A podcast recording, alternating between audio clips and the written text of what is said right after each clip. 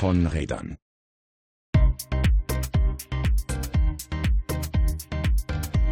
Willkommen zurück bei von Rädern. Simon, alles gut bei dir? Ja, soweit. Ähm, mich hat die Erkältungs- und Grippewelle bis jetzt äh, noch nicht erreicht. Äh, oder was heißt noch nicht, zum Glück bis jetzt verschont. Also mir geht's ganz gut. Du warst ein bisschen angeschlagen, aber ähm, wie man hört, deine Stimme funktioniert wieder. Ja, hoffentlich hält sie durch. Sie war nämlich so ein bisschen weg, deshalb sind wir auch, ähm, ist wieder der, der Abstand zwischen den Sendungen etwas größer geworden. Ähm, aber davon lassen wir uns nicht beeindrucken und fangen an mit den News. Von Rädern. Nachrichten. Der ADAC sieht keine Probleme beim Überholen. Ja, ich schon. Komisch, ich schon. und, und, viele andere Radfahrenden auch. Ähm, ja, also es gibt äh, ja das, das große Problem oder eins der großen Probleme im Straßenverkehr ist äh, sicherlich aus äh, Fahrradsicht, dass eben ähm, Überholabstände nicht eingehalten werden. Also die Überholabstände vor allen Dingen halt von Autos gegenüber ähm, Fahrrädern auf der Straße. Und ähm, überraschenderweise ähm, findet der ADAC das gar nicht so schlimm. Also was war passiert? Die, äh, die ähm, wie heißt sie nochmal? Äh, es gibt ein Gutachten von den, ähm, von den Versicherern. Unfallforschung ähm, der Versicherer, genau. Richtig, genau. Ähm, es gibt ein Gutachten, in dem eigentlich das, was wir äh, generell schon relativ lange als Auffassung haben, und zwar, dass man, wenn man einen Radfahrer überholt, mit 1,50 Meter Seitenabstand äh, ihn überholen muss, sonst äh, ist es einfach zu eng. Das ergibt sich auch aus der bisherigen Rechtsprechung, das steht jetzt nicht so in der StVO drin, das ist aber eigentlich durch, ähm, ja, durch äh, Urteile eigentlich Usus gewesen bisher. In diesem Gutachten kommt ein Verkehrsrechtsprofessor auch zu diesem Schluss, dass 1,50 Meter Seitenabstand eingehalten werden müssten. Also mindestens, genau. Mindestens. Genau, in der Rechtsprechung haben wir auch, äh, irgendwie mit Kind ist nochmal ein extra Fall, da müsste eigentlich auch mehr Seitenabstand Und, eingehalten also ich werden. Ich glaube, das 1,50 Meter bezieht sich auf ähm, 50 km/h, wenn ich mich nicht irre. Also wenn es auch schneller ist, dann müssen es halt auch mehr sein. Und bergauf müsste es eigentlich auch mehr sein. Genau, ja. Also da sagt die, geht die Rechtsprechung eigentlich auch von, von so zwei Metern aus. Lange Rede, kurzer Sinn. Eigentlich ist das Überholen eines Radfahrers auf der Fahrbahn nur mit einem Spurwechsel möglich. Sprich, genau. in der Einbahnstraße wird das schon schwierig. Genau. Ähm, wenn man da auch nochmal zusammenrechnet, so 80 cm Seitenabstand, dann kommt so der Radfahrer, äh, dann noch 1,50 Meter und dann erst das Auto. Ähm, das ist schon jede Menge, also da ist schon jede Menge Platz weg so, auf der breit Fahrbahn. ist die Straße, also sind die meisten Straßen nicht und geschweige denn Einbahnstraßen. Genau, das ist der Stand der Dinge. Ähm, der ADAC hingegen sagt, mangelnder Sicherheitsabstand beim Überholen ist nicht ein drängendes Problem, denn unzureichender seitlicher Abstand sei nur selten eine direkte Unfallursache. Hm. Das ist auf jeden Fall also, äh, ja.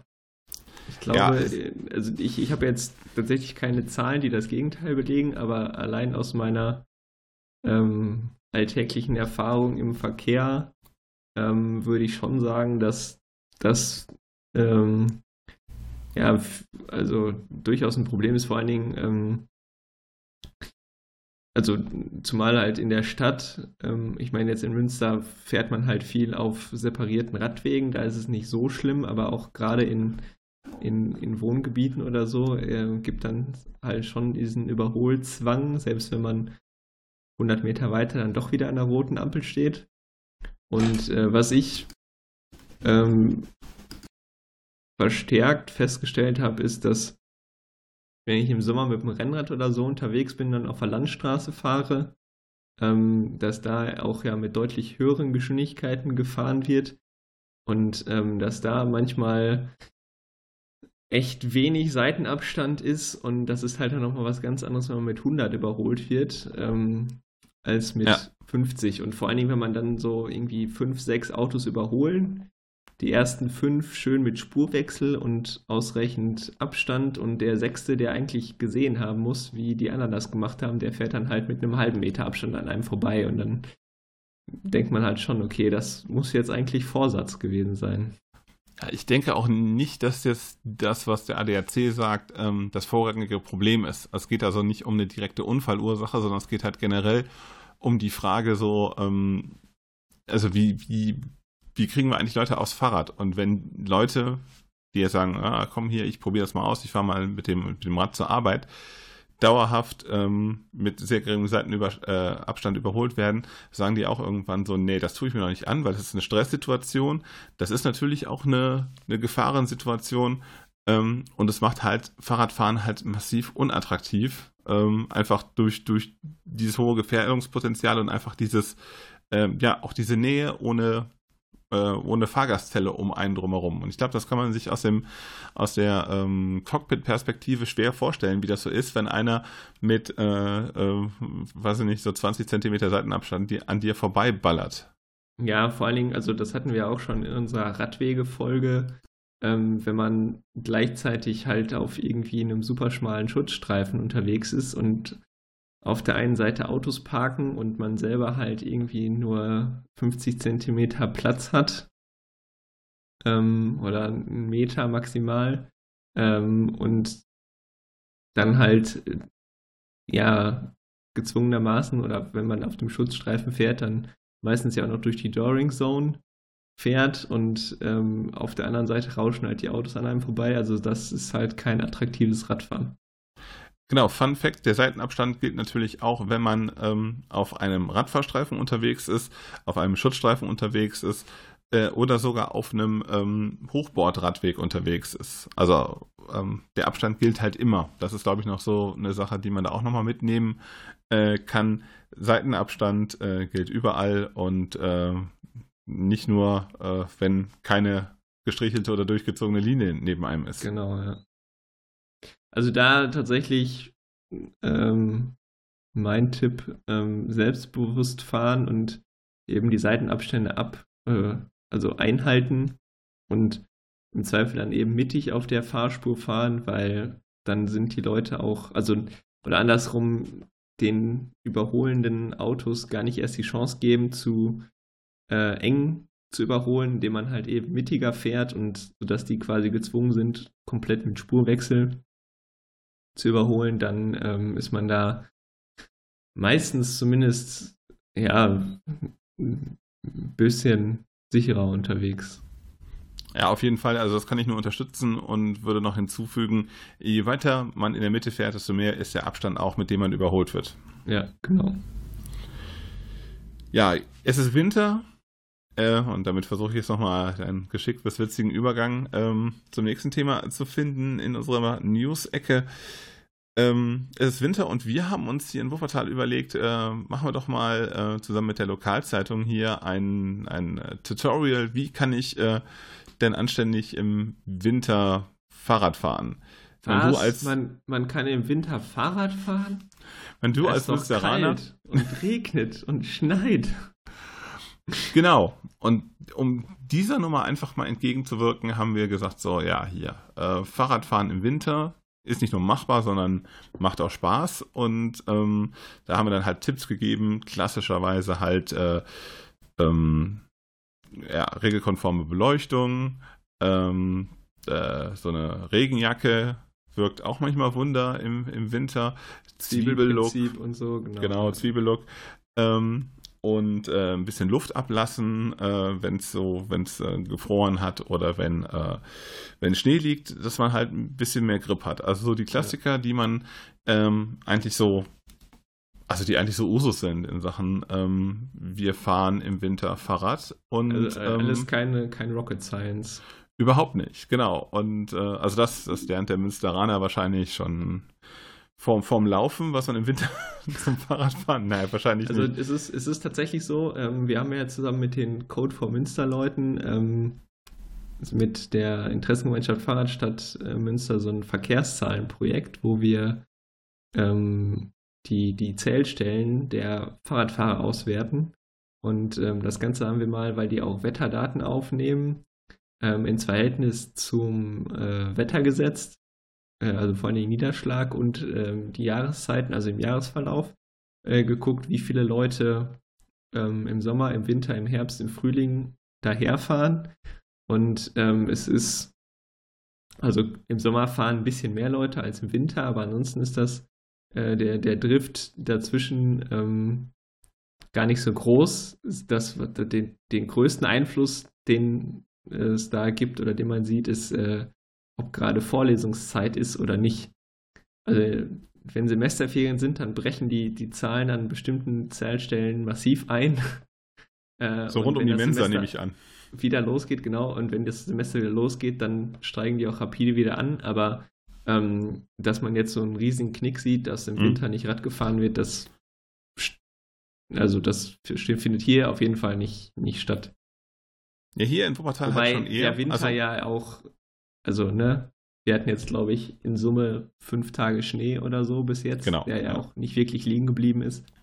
Äh, also da ist eher so eher die, die Regenhose äh, wichtig äh, als jetzt irgendwie Thermohandschuhe für minus 20 Grad. Genau. In Wuppertal kann man halt schon sehen, das wird deutlich weniger im, im Winter. Von daher haben wir halt gedacht, so komm, wir machen jetzt diesen Artikel. Und ähm, das äh, Echo war eigentlich ganz gut, bis auf ein, eine Sache. Also es war halt wirklich groß aufgemacht in der Zeitung mit einem Foto von, von mir und äh, der Vorsitzenden der Fahrradstadt Wuppertal, der Kirsten. Und ähm, wir haben beide keinen Helm getragen, weil das so oh vollkommen, oh vollkommen normal eigentlich ist. Ähm, da hat sich auch niemand drüber Gedanken gemacht, weil äh, so, warum? Und ähm, jetzt ist das natürlich das Klientel, ähm, was so eine Lokalzeitung liest, was anderes als die Leute, die zum Beispiel meinen Blog lesen. Ähm, und ich habe viele neue äh, Zuschriften, also viele Zuschriften von neuen Lesern bekommen, sagen wir es mal so, ähm, über äh, das Nichtvorhandensein des Helms. Und ähm, ich habe auch, also dann übers Blog, äh, per Facebook und auch in der Leserbriefecke der Westdeutschen Zeitung ähm, sehr viele Rückmeldungen bekommen, die äh, direkt immer sowas ähm, wie soll ich das sagen, so etwas, etwas Wütendes hatten. Ne? Also dann äh, ein, einer schrieb, ähm, als ich das Bild sah, weiß ich nicht, fühlte ich mich vom Blitz getroffen oder ähm, auch vor Empörung fiel mir das Brötchen aus der Hand oder äh, okay, also das wirklich. ist ja schon, also und also du hattest nur keinen Helm auf, du bist nicht irgendwie nackt gefahren oder? Nee, ich hatte, ähm, also ich war sogar richtig konform aus, also ne, so wie wir das auch in dem Artikel halt äh, äh, vorgemacht haben. Also dann schön mit den, noch nicht mal mit Regenhose, weil es hat dann leider nicht geregnet, als wir das Bild gemacht haben. Ähm, und äh, genau, Licht war an, äh, Reflektoren, also Reflektorstreifen an den, an den äh, Mänteln konnte man sehen. Und ähm, ja, also wie so, also Fahrrad, also, also wie so Fahrradfahrer ja so, halt. Ne? So ein typisches Ding von irgendwas ist immer. Also äh, ja, aber das, das Coole ist halt, es hat halt schon irgendwie diesen, diesen Touch irgendwo, dieses, also erstmal ja, Empörung.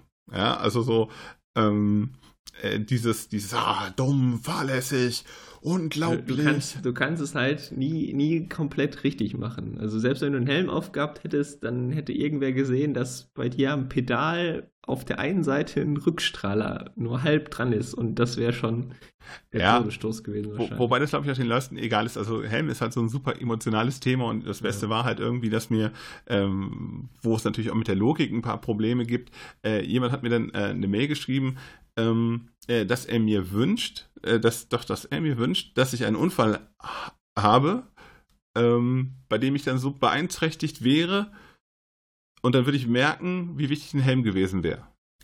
Ah, das ist auch nett. Kannst du mir folgen? Ja, total.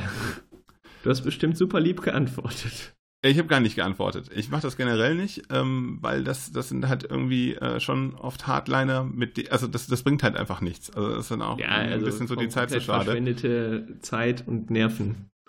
Also sowas kann man halt auch einfach nur ähm, ignorieren. Aber in, immerhin ähm, es scheint, also ne, im Sinne von jede PR ist gute PR. Ja, Wenn auf jeden man Fall. dann so einen ja. Shitstorm auslöst, haben die Leute sich das wenigstens durchgelesen. Ja, das, das fand ich auch ganz spannend eigentlich. Also von daher, ähm, äh, Hut ab. äh, vor, vor, dem, vor der äh, Reichweite der, ähm, der WZ in diesem Fall. Ja. Also es ist nochmal eine ganz andere äh, Zielgruppe, würde ich mal Auf sagen. jeden Fall. Aber ich meine, gut, dass sie das machen und äh, vielleicht, wenn Genau. nur 10% von den Leuten, die das jetzt gelesen haben, sich überlegen, vielleicht auch nochmal aufs Rad zu steigen bei dem Wetter, dann hat man ja schon einiges gewonnen. Auf jeden Fall. Äh, von daher war das äh, eine, eine coole Sache und ähm, ja. Punkt. Genau. Äh, Nächste News. Ähm, wir haben ja letztes Mal ausführlich drüber aber gesprochen. Moment, Moment, ich habe ich hab, so. hab gerade noch mal einen hier geholt. Es ist super. Ähm, äh, bei der Ansicht der beiden Radfahrer üb- überkam mich dort doch ein Wutanfall. Also so Ich kann es mir schön. bildlich vorstellen. So, ich mir auch, sowas noch im, im, ähm, ja, so im, im Morgenmantel irgendwie. Bleibt beim- einem das Brötchen im Hals Genau, stecken. ja, und äh, das, So- weiß ich nicht, so- das Croissant so fällt in den Kaffee und, und so, ah, ja, ganzen Tag schlechte Laune und, Ja. ah, ja. Wie könnt ihr Ähm, nur? Genau. Ich äh, hoffe auf eine entsprechende Reaktion, einen deutlichen Hinweis auf das richtige Verhalten. Ja, also Ja. da wird dann auch noch gemaßregelt Genau. über eine Regel, die es ja auch nicht gibt. Aber Genau. lassen wir das. Ähm, ja, das war Christoph einer Zeitung ohne Helm. Gute Nachrichten aus Münster. Ihr habt jetzt den Grünfall. Wir haben ja letzte Woche mal massiv, Genau. letzte Woche, letzte Sendung massiv über diesen Grünfall gesprochen und er hängt bei euch. Ja, ich habe schon fast gedacht, äh, wir könnten jetzt in dieser nächsten Folge darüber reden, dass die Stadt es nicht geschafft hat, die äh, Schilder pünktlich aufzuhängen. Aber tatsächlich, äh, man ka- mag es kaum glauben, ähm, pünktlich zu Anfang Februar, wo die Testphase jetzt beginnen soll, ähm, hängen die Schilder, äh, zumindest an zwei Stellen. Ich gehe davon aus, dass die anderen ähm, auch hängen. Zumindest bin ich da schon dran vorbeigefahren und ähm, ja. Hast du ihn auch benutzt? ich habe ihn, äh, ja, doch den einen habe ich benutzt. Und wie Ähm, fühlt es sich an? Ja, pff, ich weiß auch nicht. ähm, also es fühlt sich eher an, wie es ist eine eh schon gängige Praxis, wird jetzt halb legalisiert, ähm, als dass äh, das jetzt irgendwelche großartigen Veränderungen mit sich bringt. Vor allen Dingen, weil ich, äh, wenn man mal darüber nachdenken, durch die Stadt fährt, noch 30 andere Kreuzungen kenne, wo es ebenfalls sinnvoll gewesen wäre und äh, da jetzt so ein Schild aufzuhängen. Also wie gesagt, das, was wir letztes Mal diskutiert haben, mit warum muss man da jetzt wieder ein Jahr lang für proben. ähm, ja, also wir Ja. werden das weiterhin beobachten. Die Schilder hängen jetzt. Mal gucken, was da. Wie viele Standorte passiert. sind's? Äh, sieben Kreuzungen, glaube ich. Oder fünf Kreuzungen und sieben Schilder. Ich bin mir gerade nicht sicher. Ähm, aber ja, genau, also irgendwie so in der Größenordnung. Ähm, und wir bleiben dran. Vielleicht machen wir mal eine Folge live von einem Grünfall Auf jeden Fall. ähm, und Also- beobachten das Ganze, wie viele Leute dann tatsächlich äh, während einer Podcast-Folge da äh, bei Rot rechts abbiegen. Auf jeden Fall. Ich bin, bin spannend. gespannt äh, wie ein Flitzebogen. Genau. Naja, vielleicht nicht ganz so, aber ist schon, schon, schon gut. Dann ein, eine kuriose Sache, auf die uns ein Zuhörer ähm, aufmerksam gemacht hat, die aber auch so durch die ähm, Twitter-Social-Media-Welt äh, lief. Äh, die Critical Mass Dresden ähm, kam zu einem jähen Ende, als Ja. die Polizei äh, die Mass anhielt. Was ist denn da passiert? Ähm, also ich habe es auch irgendwie nur so am Rande mitbekommen. Auf jeden Fall geht es darum, dass es dort wohl eine bestimmte Straße gibt, Ahrensstraße oder so, ähm, die ähm, einen Radweg bekommen soll, glaube ich. Zumindest ist das die Forderung der Leute, die da so mitfahren. Und ähm, die Critical Mass Dresden hat dann gesagt, okay, wir uns reicht es nicht mehr einmal im Monat zu fahren, sondern wir machen das jetzt wöchentlich oder mehrmals wöchentlich äh, und finden uns halt zufällig äh, mit ein paar Leuten zusammen und fahren halt diese Straße rauf und runter. Und ähm, das ist der Polizei dann irgendwann zu bunt geworden und die haben das ganze Ding dann versucht äh, zu sprengen bzw. anzuhalten und hat auch irgendwie nur so semi funktioniert. Ähm, am besten fand ich aber dieses Ding mit dem, ähm, Film von der von der Menschenmenge äh, da. Hast, hast du das mitbekommen? Äh, nee, habe ich gar nicht. Ähm. Also da, da ging es darum, dass die ähm, Polizei dann bei Twitter, also die Polizei Sachsen, gefragt wurde, ähm, warum denn ähm, die Critical Mass Teilnehmer gefilmt werden. Dann hat die Polizei Sachsen gesagt, ah nee, das, das stimmt doch gar nicht, also wir filmen doch gar nicht. Und dann wurde darauf wieder geantwortet, so, ja, aber ich sehe doch, dass da eine Kamera vor mich, auf, auf mich gerichtet ist. Und dann war die Antwort, nee, man würde nur die Landschaft filmen oder irgendwie sowas. Ähm, ja, also souverän. völlig bekloppt. Ähm, und äh, ja, also wie das jetzt weiter, also ich glaube, sie sind seit diesem Vorfall schon wieder ein paar Mal gefahren, diesmal ohne irgendwie angehalten zu werden. Ähm, was da genau im Hintergrund dann gelaufen ist, weiß ich auch nicht. Auf jeden Fall, ähm, ja, also ich glaube, der Hauptgrund war eben, dass es äh, dann doch irgendwie, weil es halt speziell um diese Straße ging, dann eine politische Forderung Hauptgrund dafür war und dann war es eine unangemeldete Veranstaltung. Genau, da wurden wohl auch ähm, dann äh, Adressen aufgenommen, also Personalien aufgenommen und so, und so Späße. Grundsätzlich gilt, das haben wir ähm, eigentlich überall erlebt, wo äh, die Polizei einen etwas größeren Auftritt hat. Äh, das ist eigentlich nur Werbung für die Critical Mass. Haben wir in Essen genau. gehabt, haben wir in Köln, da gab es ja auch mal so, so einen Klassiker, ähm, wo dann ähm, äh, die Mess auf der Hauptstraße angehalten wurde äh, und dann gesagt wurde, sie behindern den Verkehr. Ähm, und dann äh, hieß es dann irgendwie Personalausweise raus und äh, dann war der Spuk aber dann auch irgendwann vorbei. Ähm, und die Mess danach war natürlich äh, gut besucht. In Essen war ja ähnliches und ähm, mit anderen Worten, das ist eigentlich immer eine gute, ähm, gute Werbung, wenn die Critical Mass äh, von der Polizei stillgelegt wird. Ja. Ja, zumal man dazu sagen muss, also es gibt, ähm, also mir ist jetzt bis jetzt keine Critical Mass bekannt, die sich da außerhalb von legalen Rahmen bewegt hat und schlussendlich musste, also man könnte jetzt sagen, die Polizei macht jedes Mal den gleichen Fehler und sie feststellen, dass es halt irgendwie keine Handhabe gibt und am Ende müssen sie sie halt doch fahren lassen. Ähm, und, ja, oder man äh, macht sowas in wie in Stuttgart. Also es ist ja wirklich eine genau, angemeldete ja. Route, ähm, wobei ich auch so den Eindruck habe, dass man da auch äh, seitens der Polizei wieder ein bisschen von weg will, weil es ja schon auch immer ein großer Personaleinsatz dann äh, auch ist. Ähm, äh, also ich meine, gut, ein bisschen Fahrradfahren tut wahrscheinlich auch äh, unseren Kollegen von der Polizei ganz gut.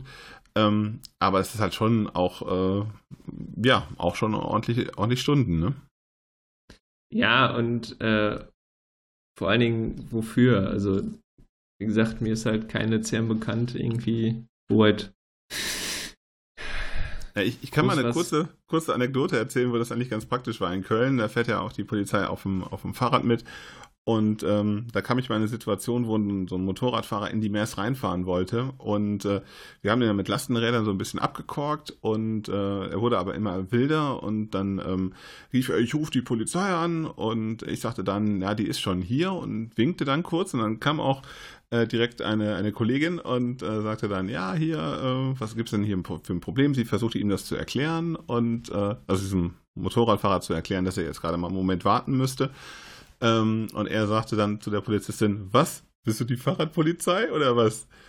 Ähm, woraufhin sie den Personalausweis verlangte. Also äh, dumm gelaufen jetzt für den Kollegen, weil er merke, auch ein, Fahrrad, ein Polizist auf einem Fahrrad ist ein Polizist für alle Verkehrsteilnehmer. Ja, ja. Äh, von daher, ähm, also in dem Fall war es sogar ganz lustig, dass äh, die Polizei dann mit dabei war. Grundsätzlich brauche ich es persönlich aber auch nicht. Nee, eben vor allen Dingen, weil ich halt bisher von keiner CM gehört habe, wo das irgendwie notwendig gewesen wäre im Sinne von Gefährdung abwenden oder so. Also das ist eigentlich alles immer eine sehr friedliche und spaßige Veranstaltung und ähm, die, dieses Argument von, also das kam, glaube ich, dann auch bei der Polizei in Sachsen durch, von wegen, ja, über 200 Fahrräder sind kein normaler Verkehr mehr, ähm, wo dann auch eben die Twitter-Fahrrad-Filterblase ordentlich draufgehauen hat mit, ja, aber wenn 200 Autos im Stau stehen, dann ist das alles total normal oder was? Ähm, aber stell dir mal vor, wenn so ein Arbeitgeber wie Henkel sagt, Leute, kommt alle um 8 Uhr zur Arbeit, Ja, also. Ja, ja, genau. Ne? Dann, äh, Oder VW. Oder in, Genau. in Bochum. Hier, Opel früher. ähm, Ja, ich meine, Nokia. das da hat man, da hat man eine ganze Autobahn für gebaut. Ja, genau. Also es ist schon, äh, ja, also ich finde es halt mal wieder absurd, dass Land auf Land ab irgendwie die Städte auf die Idee kommen, halt sowas von Zeit zu Zeit mal stillzulegen oder es zumindest versuchen und eigentlich bis jetzt immer gescheitert sind. Ähm, und wie gesagt, ja, es dann eine große Werbung dafür war und die Critical Masses am Ende ja nur noch gewachsen sind eigentlich. Ja, und das waren unsere Nachrichten, würde ich sagen. Von Rädern. Feedback. Ja, wir haben jetzt mal darüber gesprochen, dass man uns eben nicht nur über die Webseite hören kann, sondern auch mit sogenannten Podcast-Clients äh, hören kann. Das wird dann so funktionieren, statt jetzt, je nachdem, also die Leute, die uns jetzt schon über einen Podcast-Client hören, für die wird das jetzt eher langweilig. Deshalb halten wir es kurz. Für die Leute, die uns zum Beispiel über die Webseite von NRVision hören, aber der Meinung sind, ach, das könnte ich super auf dem Weg zur Arbeit im Zug oder beim Joggen oder was weiß ich wo hören, äh, für die hätten wir halt einen Tipp und eben auch ein Angebot auf den Webseiten von mir und von dir, also talradler.de und pedalkultur.blog. Da haben wir nämlich jetzt in der Seitenleiste eine Liste aufgeführt von Wegen, ähm, wie ihr uns hören könnt und das sind dann meistens Seiten, also Katalogseiten von irgendwelchen Apps. Kann man das verstehen? War das verständlich, was ich gerade gesagt habe? Oder ich, ich glaube schon, also ich habe es verstanden, weil ich habe auch uns eigentlich gar keine Ahnung davon. Ähm, aber ähm, ich glaube, wenn man da in die Seitenleiste guckt, da sind alle Clients, ähm, wo wir so zu hören sind, ähm, verlinkt und ich glaube, da kann sich jeder dann mal angucken, was äh, für ihn oder sie da am besten passt und äh, sich dann die entsprechende App. Also es funktioniert, äh, es ist für alle Endgeräte und Betriebssysteme äh, so was dabei für iOS, für Android. Ähm, da Genau, bei iOS gibt es halt die, die eingebaute Podcast-App, die dabei ist. Da kann man ähm, auf dem Endgerät einfach äh, auf den Link klicken und das direkt in diese Podcast-App äh, reinladen. Äh, und bei Google Podcast, glaube ich, da muss man die Software noch runterladen, aber das äh, geht dann auch ähm, direkt, wenn ihr auf diesen Link klickt, von eurem mobilen Endgerät aus, ähm, kriegt ihr einen Hinweis, so da kriegt ihr die, die App im, ähm, im Store und dann auch nochmal direkt die ähm, URL nachher, beziehungsweise die Möglichkeit, das zu abonnieren. Ähm, lasst euch von dem Technischen äh, nicht abschrecken. Das ist eine ganz praktische Sache und äh, macht, ähm, ja, ähm, ist eigentlich ein super gibt- Weg, gibt ja Podcast, Podcast zu konsumieren und nicht nur unseren, sondern auch Genau. die anderen Fahrradpodcasts. Da, da könnten wir auch mal ein, ein Feature machen, was da sonst noch so alles gibt. Das ist eine gute Idee. Es gibt aber auch noch andere zu anderen Themen. Also ich finde, äh, der, der Podcast hat ja im Moment irgendwie eh so eine Hochphase. Da äh, kann man sich mal. Ja, zum dritten Mal. Ich habe ähm, mein, mein erster Podcast, der ist jetzt auch schon irgendwie zehn Jahre her. Das war so ein, so ein Videoding, äh, habe ich alte Urlaubsvideos äh, verwurstet. Äh, und ja, der Unterwegs-Podcast. Das hört sich so Ja. ein bisschen an wie Opa erzählt vom Krieg. Ja, auf jeden Fall. Und das war so die erste Hochphase von, vom, vom Podcasting. Dann ist es eine Zeit lang äh, eigentlich eher so als Ausspielweg für äh, Radiobeiträge verwendet worden. Und seit äh, einiger Zeit äh, geht Post Podcasting wieder, wieder steil, ähm, was ich ziemlich cool finde, weil es einfach, einfach ähm, ähm, ja, es ist halt so ein bisschen wie Radio, ähm, nur Nur unabhängig, du musst nicht so eine bestimmte Zeit einschalten, du hast äh, ähm, inklusive unserem Podcast sehr hochqualitative Sendungen, äh, die man hören kann. Und ähm, ja, es macht einfach Spaß. Und äh, ja, wir können auch mal einen, einen, äh, einen Feature machen, was wir so an Podcasts hören, die nichts mit dem Fahrradfahren zu tun hat. Ähm, Das dann aber in einer separaten Sendung. Das soll es vom Feedback gewesen sein. Genau, also schaut einfach mal rein, da sollte jeder und jede was finden, um das Ganze in der entsprechend komfortablen Version hören zu können. Ein Feedback von euch war ja auch ähm, gerne ein bisschen Musik zwischen Thema und News. Hier kommt wieder ein Fahrrad-related äh, Musiktrack, diesmal von Katie Curtis, Bicycle Named Heaven. I had a bicycle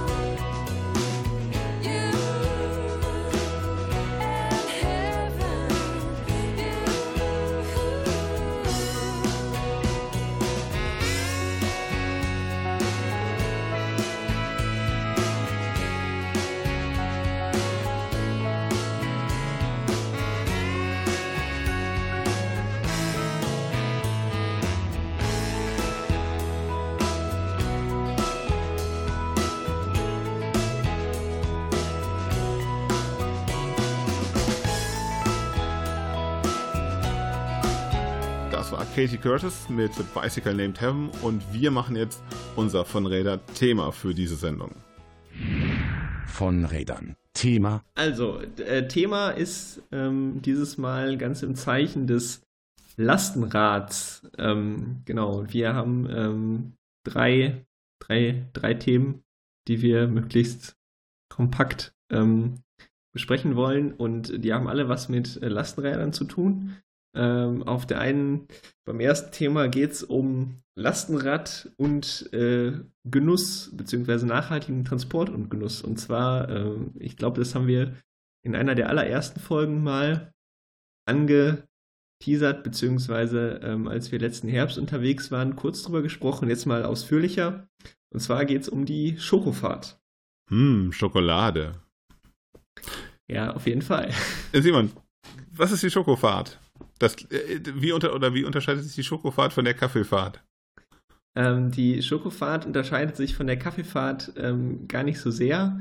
Ähm, die Grundidee dahinter ist ähm, eigentlich relativ simpel. Es gibt, ähm, also oder von vorn angefangen, äh, Schokolade ist ja eigentlich äh, ein ziemliches Luxusprodukt, wenn man bedenkt, dass die Rohstoffe dafür meist irgendwo aus der Karibik kommen und ähm, dann nach Europa geschifft werden und ähm, in einem ziemlich aufwendigen Herstellungsprozess dann eben zu Schokolade verarbeitet werden. Und äh, es ist in Europa quasi nicht möglich, also selbst wenn man ähm, sonst regional und saisonal einkauft, Gemüse und so, da dann muss man halt auf Schokolade verzichten, weil das geht halt einfach nicht. Die wächst hier nicht. Und ähm, äh, da gibt es aber zum Glück ähm, eine Alternative. Ähm, und zwar äh, gibt es die äh, Tres Ombres, das ist ein Segelfrachter, der äh, emissionsfrei nur mit Windkraft ähm, Schokolade äh, bzw. Kakaobohnen, die dann zur Schokolade werden, ähm, aus der Dominikanischen Republik äh, nach Europa schifft. Das dauert dann auch mal ähm, entspannt drei Monate, äh, so eine Überfahrt über den Atlantik. Und, Also bei mir im ähm, Hintergrund schwillt schon so ähm, von meinem geistigen Ohr so Musik von Vangelis, Conquest of Paradise, Wellen und, und Wind. Ist, ist, das, ist, ist das das richtige Bild? Also ist das auch so eine, so eine, so eine ähm, Back to the Roots, natürliche, ist das so eine Abenteuernummer oder sind die sehr professionell unterwegs? Na, Also da ist schon, schon eine, Logistikfirma hinter, die haben aber mehrere Segelschiffe, also die haben sich quasi darauf spezialisiert, ähm, ja, möglichst emissionsfrei ähm, Logistik zu betreiben. Ähm, es gibt noch ein Schiff, was irgendwie äh, in Südafrika irgendwie die Küste, Küste rauf und runter fährt und eins fährt im Mittelmeer, glaube ich. Äh, aber die Tres Ombres ist eben das Schiff, was die Atlantiküberquerung macht. Und äh, man kann sich da tatsächlich auch einbuchen. Also man kann Teil der Crew werden, wenn man da mitfahren will. Muss dann natürlich mithelfen an Bord und so. Aber ähm, ich glaube, das ist schon ähm, eher so die, die Abenteuernummer. Ähm, und äh, genau, die bringen ähm, Kakao und Rum und Kaffee äh, aus der Dominikanischen Republik nach Amsterdam. Gut, jetzt ist dann, kommt dann Schokolade von der Karibik nach Amsterdam. Genau, also erstmal der Kakao. Hm? Und der landet dann bei den Chocolate Makers. Das ist eine kleine Manufaktur ähm, eben in Amsterdam in der Nähe vom Hafen. Und ähm, die machen eben aus dem Kakao dann eine sehr, sehr äh, feine Schokolade. Also das ist auch tatsächlich mit nichts vergleichbar, was man hier so im Supermarkt kaufen kann. Das ist ein sehr besonderer und vor allen Dingen halt auch leckerer Geschmack. Und ähm, also das Ding ist halt wirklich von, von, bis, von vorne bis hinten durchdacht. Also selbst der Transport, das Löschen der Ladung vom Schiff ähm, ist ausschließlich mit Muskelkraft, Flaschenzügen und so weiter. Und auch der Transport der Rohstoffe dann zu den Chocolate Makers ähm, ist äh, nur mit Handkarren, Lastenrädern äh, und so weiter. Also ähm, äh, Freunde von mir waren beim letzten Mal, als die Tres Ombres in Amsterdam war äh, oder angekommen ist, da vor Ort. Und das ist dann halt auch immer so ein riesen Happening, wo dann Familien, wo Kinder mit ihren großen Catcars und Anhängern dann da hin und her fahren und eben ähm, die Ladung da löschen. Aber wenn jetzt dieser Kakao mit dem, mit dem Segelfrachter aus der Karibik kommt und dann sogar ähm, dann mit, mit Lastenrädern und Handkarren ähm, zur, ähm, zu der Schokoladenfabrik quasi kommt, wäre es natürlich Frevel, wenn man jetzt sagt, wir, wir schmeißen das dann in Amsterdam in so einen DHL-Laster und karren das irgendwo hin.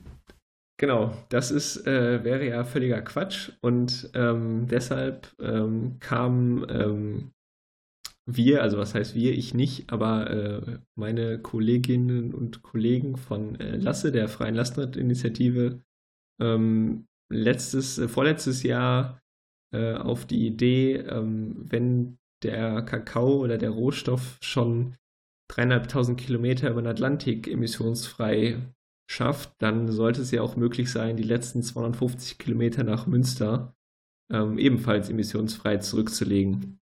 Und da wir nun mal eine Lastenradinitiative sind, ähm, haben die sich im Frühjahr 2017 das erste Mal zu viert äh, mit zwei Lastenrädern auf den Weg gemacht nach Amsterdam, um von dort aus eben diese spezielle Schokolade abzuholen und dann nach Münster zu bringen.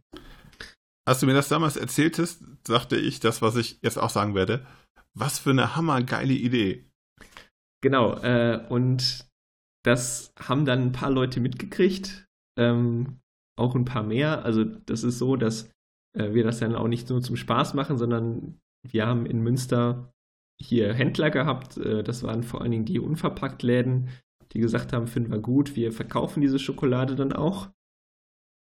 Ähm, also wir haben quasi den Logistikpart dazwischen übernommen.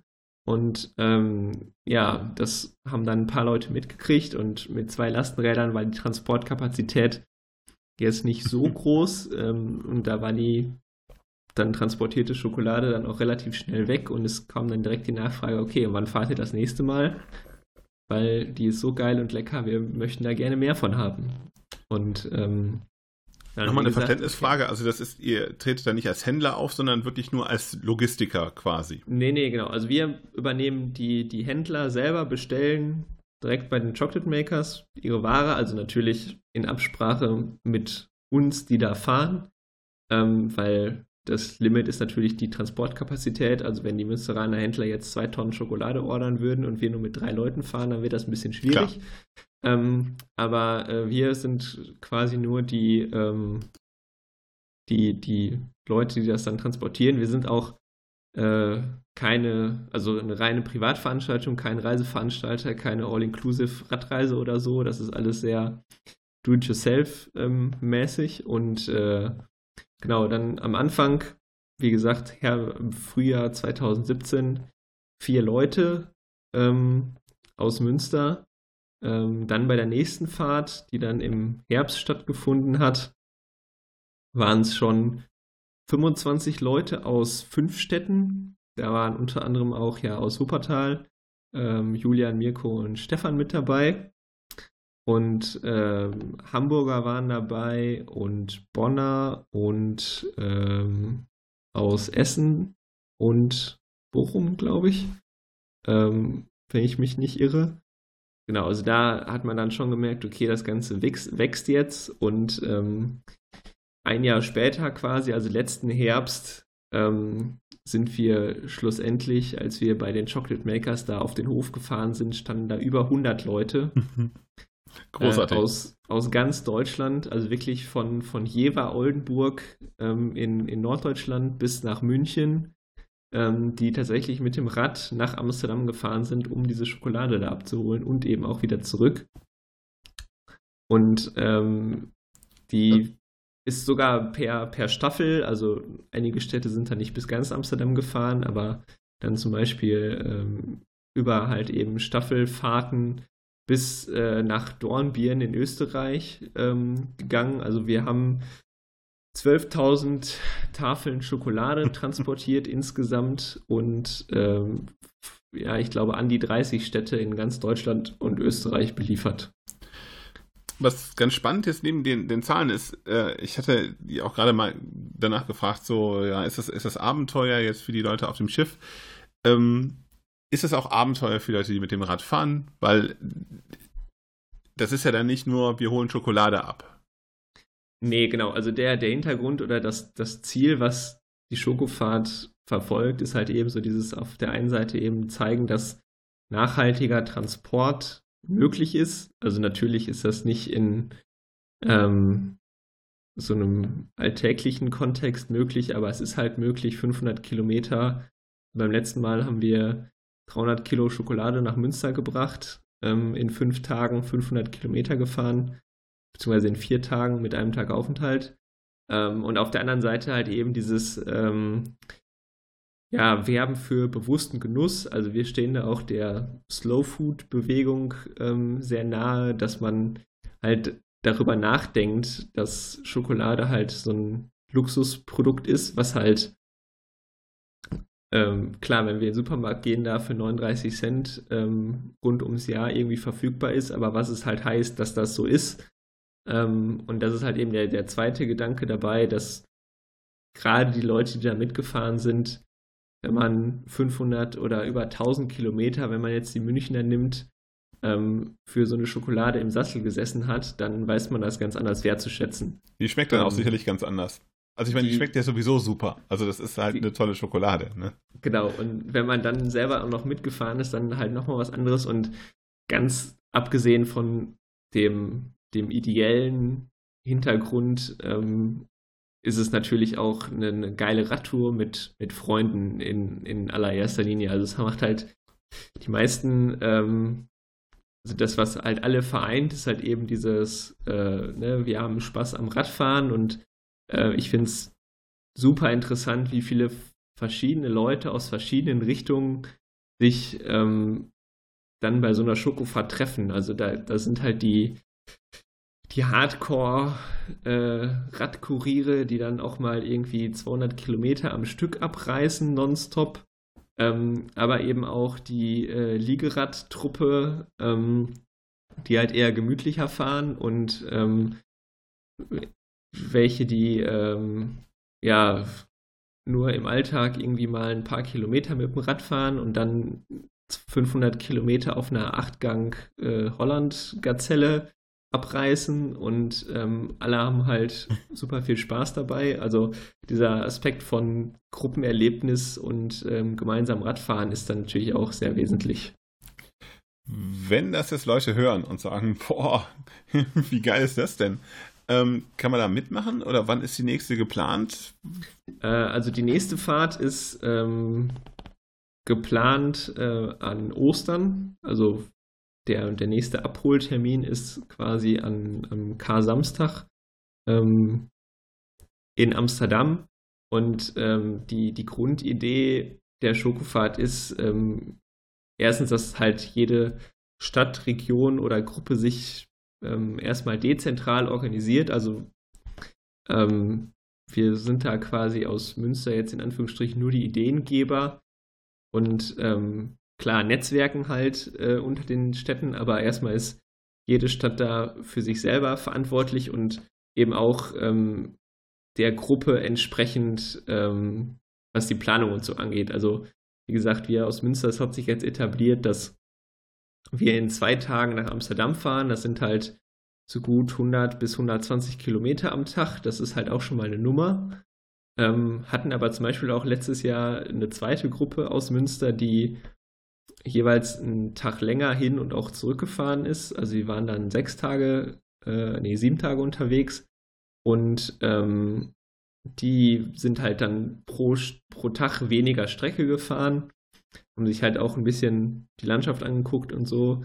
Und ähm, ja, im Endeffekt ist die Botschaft halt, Schokofahrt ist das, was du draus machst. Also egal, ob du jetzt irgendwie 300 Kilometer nonstop ähm, dahin fährst äh, oder eben eine Woche Radurlaub daraus machst, das hängt halt eben von der Gruppendynamik und von dem, was die Leute halt können oder wollen ab. Und ähm, im Grundsatz ähm, ist es, steht es halt jedem frei, das so zu organisieren, wie er oder sie das möchte. Auch was jetzt Unterkünfte angeht oder so. Also wir machen das so, dass wir ähm, Gruppenunterkünfte, also so, so Scouting-Houses, so Pfadfinder-Unterkünfte haben, wo dann eben im großen Schlafsaal auf Isomatten gepennt wird und wir abends dann halt zusammen kochen und so. Aber wenn jetzt Leute sagen, nee, das ist nichts für mich, ich brauche irgendwie ein richtiges Bett, dann spricht doch nichts dagegen, sich halt in der Pension einzumieten oder andere Leute sagen so, mir reicht halt irgendwie eine Plane über einen Lenker und dann lege ich mich da drunter ähm, auf die Wiese. Also da ist es halt wirklich jedem selbst überlassen, wie er oder sie oder eben die Gruppe das äh, organisiert. Ähm, einfach mal, also die ganzen Informationen dazu ähm, gibt es auf schokofahrt.de. Wir haben da auch so einen kleinen Leitfaden. Also was heißt Leitfaden? Wir sagen halt, wir geben unsere Erfahrungen weiter aus den ja bis jetzt vier Fahrten, die wir gemacht haben, auch aus anderen Städten. Und ähm, da ist halt so dieses grundsätzliche beschrieben, so erstmal, wie finde ich überhaupt Leute, die da mitfahren möchten, äh, wie plane ich meine Route oder wie, wie kann ich meine Route planen, ähm, so ein paar Fragen, an denen hand man denen sich äh, ja, entlanghangeln kann, um ähm, äh, ja, sowas, sowas vorzubereiten. Und ähm, dann halt eben das, das Netzwerk, also wir haben eine Karte auch, äh, da kann man gucken, also vor allen Dingen in NRW sind da super viele Städte auch aktiv, die auch ähm, nach Amsterdam fahren und da ähm, sind die Städte, wo es Gruppen gibt, ähm, verzeichnet und da gibt es auch Kontaktmöglichkeiten. Das heißt, wenn man da Interesse hat, äh, sich informieren möchte, dann weiß man direkt, wen man da aus seiner Nähe ansprechen kann. Oder Also es ist keine Pauschaltour, sondern es ist äh, eine Sache, wo man auch selber aktiv werden muss. Dafür gibt es aber eine ganze Menge Benefit in Anführungszeichen, indem man mit Gleich Gleichgesinnten was äh, unternehmen kann und eben nochmal für, ähm, ja, äh, also nochmal verdeutlicht eben, was, was, was äh, diese, was Schokolade eigentlich wirklich kostet oder wie aufwendig Schokolade ist. genau. Super. Oder eben das, äh, also der, der, der nächste Punkt wäre, ähm, wenn man jetzt sagt, ich möchte mich darüber informieren, ähm, zu einem der Netzwerktreffen zu gehen, wo man dann möglicherweise auch schon mal die Leute kennenlernen kann. Ähm, auch da haben wir auf der Schokofahrt Homepage ähm, die Termine verlinkt. Unter anderem gibt es ein Treffen in Wuppertal. Genau, das ist, äh, heute ist Mittwoch, ähm, es ist nächste Woche Dienstag, von daher mal schauen, ob der Podcast bis dahin raus ist oder nicht. Ansonsten werden wir das nächste Mal nochmal äh, auch darüber berichten. Ähm, und äh, wie schon gesagt, erste Anlaufstelle ist äh, auf jeden Fall die Schokofahrt-Webseite oder auch die Facebook-Seite. Da seid ihr ja auch recht aktiv. Äh, Oder Twitter oder Instagram, also das alle, alle Kanäle werden ähm, befeuert, genau. Ja, aber also bei, bei Facebook ist halt schon, schon recht praktisch, dass da eben auch die ganzen Vor äh, Vernetzungstreffen ähm, Ja. auf, auf der Veranstaltungsseite zu sehen sind. Von daher, wir verlinken auch nochmal alles äh, und äh, dann könnt ihr über talradler.de und Pedalkultur-Blog direkt ähm, auf die Webseite von der Schokofahrt ge, ähm, gelangen, wenn ihr euch nicht äh, diese komplizierte Adresse ähm, merken könnt, die da lautet. Schokofahrt.de. Und äh, für alle, die jetzt sagen, boah, das ist mir alles irgendwie zu krass und äh, ich kann nicht so lange Fahrrad fahren ähm, und möchte aber trotzdem diese Schokolade probieren. Ähm, beim, also jetzt im Moment, aber dann eben auch nach der nächsten Fahrt aktualisiert, haben wir auch eine Liste mit allen Läden, ähm, die halt komplett, äh, also deutschlandweit ähm, und wie gesagt, in NRW sind auch viele Städte mit dabei, wo man eben diese Schokolade dann auch käuflich erwerben kann. Ähm, Im Zweifel dann einfach mal da drauf gucken, aber da werden wir dann auch noch mal drauf hinweisen. Voll gut. Wenn ich jetzt aber sage, boah, das ist mir aber alles zu lang, die Strecke ist zu lang, ich äh, will, will kurz und, und heftig Fahrrad fahren, ähm, was kann ich mit dem Lastenrad denn dann machen? Boah, das ist eine mega gute Überleitung. Ich versuche zumindest. Man, man könnte zum Beispiel ähm, ein Lastenradrennen fahren. Und Oh. Schon wären wir bei unserem nächsten Thema.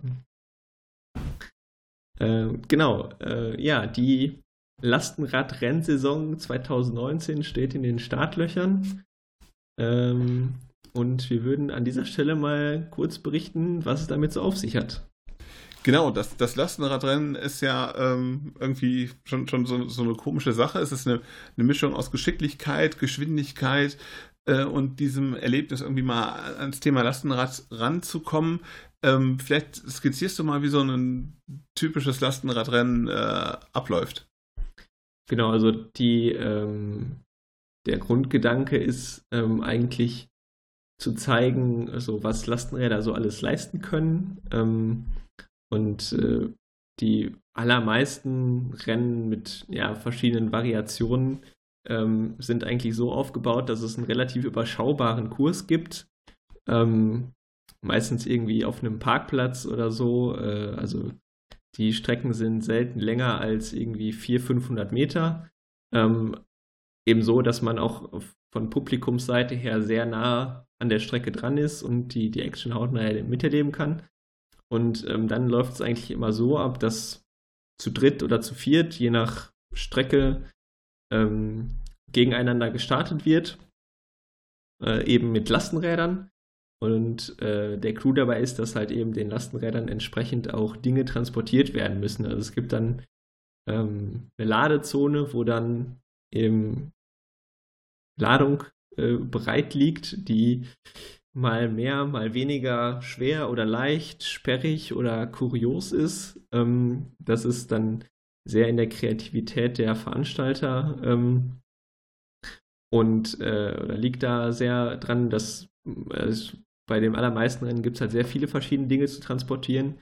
Und dann geht es halt eben darum, meistens ähm, ja, eine Runde zu fahren, dann irgendwie Dinge aufzuladen, die natürlich so zu verstauen, dass sie nicht runterfallen, nicht, nicht auf der Strecke verloren gehen und dann eben mit und ohne Last ähm, sowohl beim äh, Aufladen als auch beim Entladen äh, Runden zu fahren und ja, wer dann als erstes ins Ziel kommt, kommt eine Runde weiter und äh, das ist immer eine sehr spaßige Angelegenheit äh, und vor allen Dingen halt auch eine äh, ne, ne coole äh, Sache, so die, die Lastenrad-Community zu treffen. Und es hat einen mega Schauwert, finde ich. Also einfach dadurch, dass das halt durch dieses Beladen und Entladen im, äh, in der Ladezone nochmal richtig Action ist, ist es ja eben nicht nur, dass Leute mal, also dass man, wenn man an einer Strecke, Strecke steht, ähm, dass da mal jemand vorbeikommt, sondern wo halt auch wirklich was passiert und wo sich auch Rennen entscheiden können, ähm, also in der Ladezone oder wenn unterwegs jemand die Ladung verliert. Von daher, also zum, zum Zuschauen äh, und zum Mitfahren äh, ist das schon echt ein, ein Highlight. Und äh, ich meine, ihr habt es ja in Münster auch gesehen, ähm, da bleiben schon recht viele Leute stehen an der Strecke, ähm, auch wenn sie gar nicht vorhatten, überhaupt zum, zum Lastenradrennen zu gehen, sondern ähm, zu dem anderen Programm, was das rund um den Münsterland Giro, also man muss es erklären, in, in, äh, die Münsteraner machen ihr Lastenradrennen im Rahmen des Münsterland Giros, wo es eigentlich relativ viel Programm gibt, ähm, aber dafür ähm, waren ja wirklich relativ viele Leute dann an der Strecke und äh, haben dort mitgefiebert. Genau, also das ist halt, ähm, also äh, zu der einen Sache noch, man, man muss halt nicht ähm, die Oberschenkel ähm, von Chris Froome haben, also um da jetzt irgendwie vorne mit dabei zu sein, ähm, sondern es kommt tatsächlich eher auf, aufs Geschick an, eben beim B- und Entladen möglichst schnell zu sein und dann die Ladung auch so zu verpacken, dass sie halt nicht unterwegs verloren geht. Und ähm, also ich habe schon Rennen gesehen, wo Leute eine Runde Vorsprung hatten quasi und dann doch ähm, irgendwas verloren hatten äh, unterwegs oder nochmal zurücklaufen mussten und so und ähm, dann doch noch eingeholt wurden. Also es ist sehr ähm, abwechslungsreich, ähm, eben auch zum Zuschauen. Und ähm, ja, die Leute sind halt sehr nah dran und äh, wir haben jetzt ähm, zumindest bei den Rennen, die, die wir organisieren, also in Münster, ähm, wie gesagt, wie du schon gesagt hast, beim Münsterland Giro ähm, machen wir die Rennorganisation auch über, über Lasse und wir ähm, machen das dann auch so, dass wir dann auch verschiedene Räder dann immer vor Ort haben und vor dem Rennen dann ähm, die Leute, die Räder halt auch Probe fahren können, ähm, verschiedenster äh, Bauart äh, und Modellen und so und das Ganze auch mal mit Last ausprobieren oder mit Kindern oder sowas über den Parcours fahren, was auch ähm, sehr gut genutzt wird, weil halt eben viele sagen, okay, das würde ich jetzt gerne mal ausprobieren, aber aus dem Laden raus direkt in den Straßenverkehr ist dann vielleicht doch nicht so cool. Und äh, da auf einem geschützten Parcours Runden zu drehen und vor allem auch viele verschiedene Räder Probe zu fahren, ähm, ist, wird ähm, auch echt gut angenommen.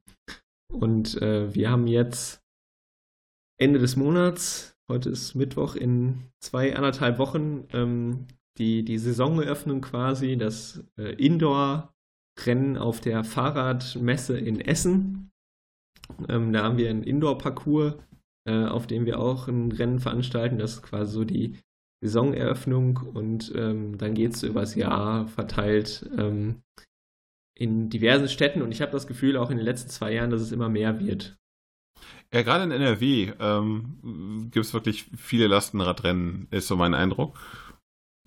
Stimmt das? Äh, ja, auf jeden Fall. Also wir haben jetzt ähm, letztes Jahr beziehungsweise dieses Jahr geplant. Also ähm, wie gesagt, in Essen geht's los. Dann ähm, das, das, Rennen in Dortmund ist auch ähm, sehr cool. Ähm, auch, glaube ich, das älteste in NRW. Das findet ja. jetzt zum sechsten Mal statt. Ähm, da ähm, sind wir auch schon mitgefahren. Das ist auch immer super organisiert und macht super Spaß. Dann und ist auch angedockt wieder an so eine Veranstaltung, ähm, diese äh, genau das E-Bike Festival. E-Bike Festival, ja. genau. Und ähm, da, also das hat sich gezeigt, dass das sehr, sehr positiv ist, halt auch für so ein Rennen, dass da Laufkundschaft ist, die ähm, quasi dann einfach mal so da vorbeigeht und feststellt, oh, das ist ganz cool, hier passiert ja was und dann halt ähm, ja zugucken. Dann gibt es ähm, ein Rennen auf der Cycling World in Düsseldorf Ähm, und ähm, jetzt für NRW ist, glaube ich, auch noch ein Rennen in Aachen geplant und in Essen und bei euch in Wuppertal. Und ähm, ja, dann halt im Herbst im, in Münster am 3. Oktober. Aber auch äh, deutschlandweit, also Bremen, Hamburg, Berlin hat, glaube ich, dieses Jahr drei Rennen sogar. Ähm, Frankfurt, Würzburg, äh, Augsburg. Äh, nach Augsburg bin ich letztes Jahr auch selber gefahren, das war auch sehr cool. Ähm, da könnte man nochmal ein separates Thema zu mit Lastenrad in der Bahn fahren. Da könnte ich. Haben wir schon mal gemacht. Da haben wir schon drüber gesprochen hier. Bei Ja, stimmt, Rädern. genau, ja, ja, genau.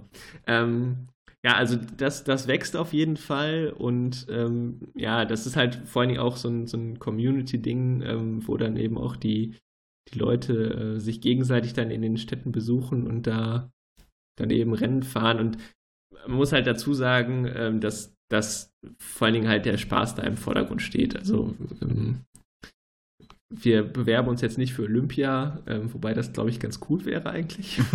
Aber ähm, im Endeffekt steht ja der Spaß Ja. im Vordergrund eben und eben zu zeigen, so hier, was, was können Lastenräder alles und wenn wir damit Rennen fahren können, dann ist es ja für den Otto Normalmenschen ähm, total easy, damit ähm, mal einkaufen zu fahren so und da eben zu zeigen, was da alles möglich ist. Dafür eignen sich solche Rennen ganz gut, die Leute halt über so ein Event an das Thema ranzuführen.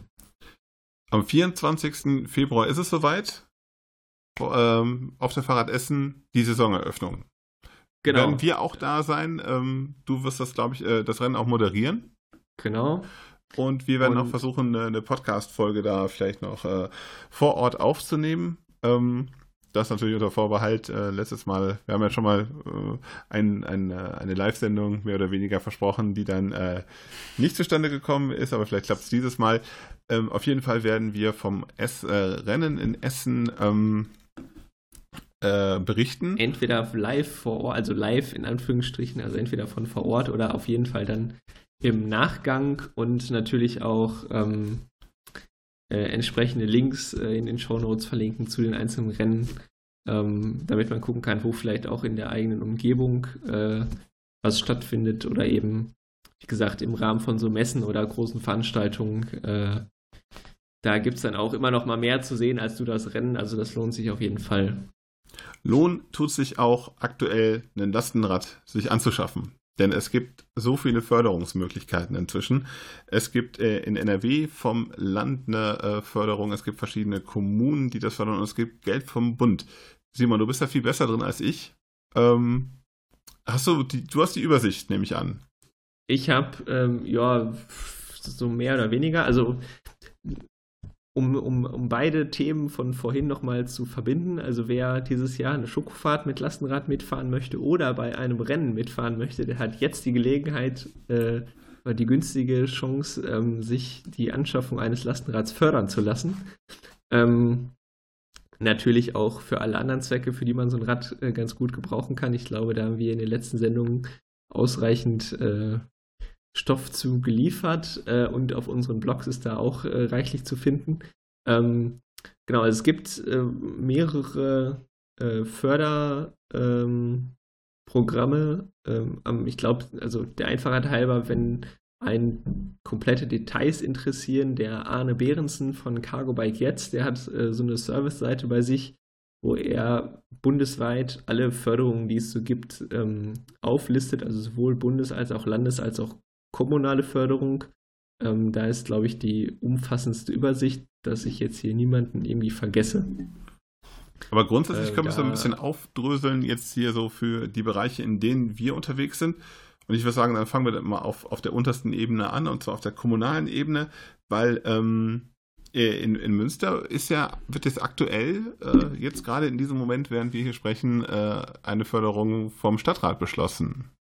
Genau, also da ist, ähm, also es ist schon beschlossen, die, der Rat der Stadt tagt gerade und wir haben schon die Nachricht bekommen, dass die ähm, Förderung äh, beschlossen ist. Da ist es so, dass die, ähm, ja, die Stadt sagt, wir möchten jetzt irgendwie die Verkehrswende mal anschieben und ähm, sagen, äh, wir fördern Lastenräder und zwar ähm, ist es da so, dass die ähm, muskelbetriebene Lastenräder mit bis zu 500 Euro unterstützen und E-Lastenräder mit bis zu 1000 Euro unterstützen. Und ähm, das ist eigentlich relativ äh, niedrigschwellig. Ähm, der einzige Wermutstropfen da ist, dass man das Rad erst kaufen muss und dann den Antrag stellen kann. Ähm, das heißt, wenn man ganz viel Pech hat und zu spät ist, dann ist kein Geld mehr übrig und man hat möglicherweise die Förderung komplett eingeplant, ähm, kriegt dann aber nichts mehr, weil das Windhund-Prinzip gilt. Das heißt, Anträge nach Eingang abgearbeitet, bis der Topf leer ist. Und äh, insgesamt stehen 200.000 Euro zur Verfügung. Das ist ordentlich. Ja, wenn man das mal in Räder umrechnet, sind das so ungefähr 300, ähm, je nachdem, wie viele mit welchem Antrieb. Ähm, Ja, ich, ich sehe hier gerade ähm, die, äh, die Förderung für Aachen. Da sind zum Beispiel äh, 50.000 im Budget. Genau, also- das ist natürlich, äh, ganz ehrlich, Etwas weniger, genau. Wobei die, ähm, also in Münster ist im ersten Schritt, äh, sind nur Privatpersonen ähm, förderfähig. Ähm, also Vereine, Mhm. Körperschaften öffentlichen Rechts und Unternehmen und so sind da schon raus. Ähm, aber da ist auf jeden Fall ähm, auch schon seitens der Stadt angeklungen, dass ähm, man das jetzt erstmal so probiert und guckt, wie sich das entwickelt und ähm, da schon auf dem Schema, dass, also das Ganze soll nächstes Jahr möglicherweise nochmal verlängert werden mit genauso viel Budget und dann guckt man halt, ob man dann auch Vereine und so weiter da mit reinnimmt. Ähm, genau, andere Städte, die jetzt in NRW, ich gucke gerade auf der Seite von Arne, sind äh, Aachen und Köln. Köln 100.000 ähm, äh, als Förderbudget, beziehungsweise das soll noch aufgestockt werden. Ähm, aber das, das sind ja schon eher ähm, kleinere Hausnummern.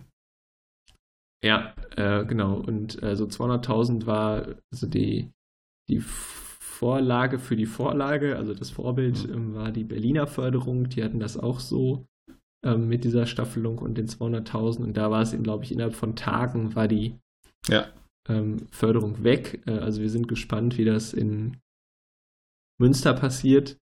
Ähm, und äh, genau, was bei uns ja auch noch drin ist, ist, dass ähm, Gemeinschaftsnutzung ähm, eben auch ähm, explizit gefördert wird. Also das ist ja das, weshalb wir beide auch in freien Lastenradinitiativen aktiv sind, eben dass viele Leute sagen, so ich die Förderung hin oder her, ich kann das Rad halt trotzdem irgendwo abstellen. Und äh, wenn der Nachbar halt Platz in der Garage hat, dann kann man sich vielleicht äh, mit der Nachbarschaft zusammen oder eben mit der Hausgemeinschaft, mit der WG ähm, so ein Rad anschaffen, um eben ähm, ja den Nutzwert zu erhöhen, weil jeden Tag brauche ich das dann vielleicht doch nicht und eben auch die Kosten zu teilen. Und dann so eine Nutzergemeinschaft ähm, äh, ist da schon eine ganz gute Sache. Also quasi das eigene freie Lastenrad halt in einem kleineren, in einer kleineren Skalierung zu machen, was ja sowieso, also komplett unabhängig von ähm, Förderung äh, vielleicht für den einen oder anderen sowieso in Frage kommt. Also wenn sagt, oh, ich bräuchte vielleicht ab und zu mal ein Lastenrad, aber ähm, die Verfügbarkeit von den freien Rädern, die es bei uns vielleicht gibt, ist jetzt dann doch nicht so gut, weil sie halt viel ausgebucht sind. Dann vielleicht einfach mal mit der Hausgemeinschaft, der Nachbarschaft überlegen, ob man sich ja nicht irgendwie zusammentut. Genau. Das Rad drückt dann natürlich auch die Kosten massiv. Ähm, Genau, ja. Äh, und wenn man dann noch ähm, vom Land oder von der Kommune da noch ein bisschen Geld dazu kriegt, ist es vielleicht nochmal ein guter Grund, ähm, äh, da aktiv zu werden. Das ist ja auch immer so ein Anreiz. Äh, äh, gerade wenn es so Förderung gibt, gerade so Windhund-Prinzip, das ist dann auch äh, ähm, eine Sache, wo man dann einfach sagt, so wir machen das jetzt mal. Ähm, Weil viele Sachen sind immer so angedacht und ähm, jetzt ist der Grund, äh, die, die, die Zeit quasi zu handeln. Genau. Dann gibt's, ähm, und das kommt jetzt für, für ein paar mehr ähm, Städte in Frage, äh, die Landesförderung vom, ähm, vom Land NRW. Ähm, da, äh, das betrifft vor allen Dingen oder nur die Städte, die davon betroffen sind, dass sie eine, ihre Stickoxid-Grenzwerte überschreiten. Ähm, und da hat das Land gesagt, okay, die extrem belasteten Städte, die wollen wir jetzt auch ähm, oder wollen wir einen Anreiz schaffen, dass eben da auf nachhaltige Verkehrsträger umgestiegen wird. Und ähm, da gibt es halt eben für diese betroffenen Städte, das sind in äh, NRW äh, 28, äh, da gibt es auch eine Liste Aachen, Bielefeld, Bochum, Dortmund. Ich lese es jetzt nicht alles vor. Ähm, Düsseldorf, Essen, können- Gelsenkirchen, Hagen, Genau. Herne, Also Hürth, eigentlich der komplette Köln, Ruhrpott, Leverkusen, Rheinland. Mönchengladbach, Mülheim an der Ruhr, Neuss, Oberhausen, Overath, Overath äh, überrascht mich so ein bisschen, Paderborn, Schwerte, Paderborn. Siegen, Solingen, Solingen, Witten Wuppertal, Witten. und Wuppertal, genau. genau. Jetzt haben wir das Ja, so schön also- äh, durcheinander gesagt, äh, ist, auch, ist aber auch beim Arne auf der Webseite verlinkt. Und ähm, Genau, wie du schon gerade richtig sagst, auch in die Show Notes. und wie du schon richtig sagst, ist es eigentlich der ganze Ruhrpott. Genau. Und ja, Rheinland, Bergisches Land ist auch Genau. betroffen. Also ähm, bis auf Westfalen, ja, Ostwestfalen mit Paderborn, aber also 28 Städte, wo das eben in Frage kommt, da gibt es eben ähm, äh, maximal 1000 Euro für Privatpersonen, eben die einen Wohnsitz in der Stadt haben. Ähm, Und nur elektrisch betriebene Genau, Räder werden finanziert. nur ähm, E-Räder, ähm, was jetzt aber auch also aus verschiedenen Gründen möglicherweise sinnvoll ist ähm, und 1000 Euro haben oder nicht haben. Äh, da kann man dann, also guckt einfach mal nach, ob ihr in einer von den Städten wohnt äh, und dann, ob für euch sowas in Frage kommt. Und ähm, die, die dritte Förderung ist ähm, die Bundesförderung, die kommt äh, nur für Unternehmen äh, in Frage oder eben auch für Kommunen. Ähm, also wenn ihr keine Unternehmer seid, dann fragt doch mal bei der Kommune an, ob die sich nicht ein Rad fördern lassen. Da geht es darum, ähm, Das sind dann Schwerlasträder. Schwerlastenfahrräder. Schwerlastenfahrräder oder Gespanne, ähm, eben auch mit E-Antrieb ähm, äh, zu fördern. Ähm, da geht es halt vor allen Dingen um, um Gewerbeverkehr, ähm, Handwerker und so weiter, die dazu animiert werden sollen, ihre ähm, ja, Transporterfahrten zu reduzieren und eben da auf Cargo-Bikes im Unternehmen zurückzugreifen. Was man sagen muss, ich glaube, die Zeit ist ähm, jetzt recht gut, sich äh, ein äh, Lastenrad zuzulegen, wenn man mit dieser Idee ähm, äh, spielt, weil du sagst es ja gerade, irgendwie 1000 Euro haben oder nicht haben, ist halt schon, ähm, ne, schon ein massiver Dis- Unterschied. Disclaimer, wir werden von keinem einzigen Hersteller in irgendeiner Form bezahlt. Nee, nee, wir, finden das, wir finden Das das, einfach so ganz cool. Also von daher, das Genau. ist, ähm, das ist eine Sache, wenn man irgendwie ins äh, Thema Lastenrad einsteigen will, ist das jetzt echt der äh, mit der beste Zeitpunkt, gerade diese Förderung ähm, des Landes, ähm, wenn man in einen von diesen 28 Städten wohnt, ähm, ist eine, ist eine super feine Sache. Das, das geht auch recht zügig. Ähm, und ähm, die ist auch äh, erstmal zeitlich begrenzt, aber nicht ähm, gedeckelt äh, im Sinne von, dass irgendwann das Geld aus ist. Genau, wobei die zeitliche Begrenzung bis September 2023 geht. Ähm, also da ist, kann man sich nochmal, also man muss jetzt nicht von heute auf morgen ähm, irgendwie da was überstürzen. Also äh, kann man schon das ein oder andere Rad nochmal Probe fahren und gucken, was ähm, da für einen das Richtige ist. Auf jeden Fall keine, äh, kein blinder Aktionismus, aber trotzdem ein, ein guter Zeitpunkt. Und ähm, wir haben es ja gerade versucht, so ein bisschen darzustellen. Neben dem normalen Einkaufen gibt es auch viele andere äh, Möglichkeiten, mit denen man äh, ähm, mit einem Lastenrad partizipieren kann, ob es ein Lastenradrennen ist, ähm, eines, wie ihr organisiert habt oder wie ich das mal in der vergangenen Sendung vorgestellt habe, äh, dieses äh, Lastenspaß-Konzept, wo man sagt, so, äh, wir treffen uns auf dem äh, Baumarktparkplatz und äh, überlegen uns selber einen lustigen Modus, wie wir ähm, um die Wette fahren können und unser Geschick unter Beweis stellen können. Ähm, äh, also es muss halt nicht immer nur der Weg zum Einkaufen sein, es kann eben auch Spaß mit dem Lastenrad äh, sein und das hat man auf jeden Fall, würde ich sagen. Genau, und ähm, also wer ähm, da, also natürlich sind, egal ob mitfahren oder nur zugucken, ähm, jetzt zum Beispiel bei einem Rennen äh, natürlich alle herzlich eingeladen. Äh, auch mal in Essen vorbeizukommen. Ähm, die, die Fahrradessen, ähm, da findet das Ganze statt am Sonntag, dem 24. verlinken wir auch nochmal. Ähm, kann man sich das Ganze mal angucken und eben auch verschiedene Räder Probe fahren. Und äh, genau, also ich finde halt auch, dass die, die Community da drumherum, ähm, vor allen Dingen in NRW, da sehr cool ist und ähm, wie gesagt, so dieses gemeinsam gegenseitig auf den Rennen sich zu besuchen und so. Also ihr wart ja auch die Wuppertaler und die Essener waren Dortmunder, glaube ich, auch äh, letztes Jahr im Herbst bei uns und wir fahren natürlich auch wieder ähm, zu denen und so. Also das ist auf jeden Fall eine, eine coole Sache. Ansonsten gilt äh, der Tipp wie immer, wenn man für sich selber gucken will, ob ein Lastenrad in äh, den persönlichen Workflow passt, sind äh, die Initiativen der freien Lastenräder natürlich die erste Anlaufstelle. Kann ich äh, aus der Perspektive von Fienchen sagen, dass es äh, aktuell unterwegs genau äh, in diesem Einsatz unterwegs, dass jemand äh, überlegt, sich ein Lastenrad anzuschaffen und er hat es jetzt für drei Tage ausgeliehen, um zu gucken, ob es in seinen alltäglichen Ablauf passt. Genau, also da auch da in die Show Notes, wir verlinken die Seite vom Forum Freie Lastenräder, ähm, das FFL, da ähm, gibt es auch eine Liste und auch eine Karte mit allen Städten, wo es freie Räder gibt. Also da einfach mal gucken und ähm, sich das Ganze dann ausleihen und ausprobieren. Dafür sind die Räder da. In diesem Sinne würde ich sagen, ähm, glaube ich, sind wir mit dem Thema durch und auch mit der Sendung für heute, oder? Genau, viel Lastenrad-Content. Ähm, äh, Schaut es euch mal an, ist eine coole Sache. Ich habe selber eins seit dreieinhalb Jahren fast. Ja, so lange schon?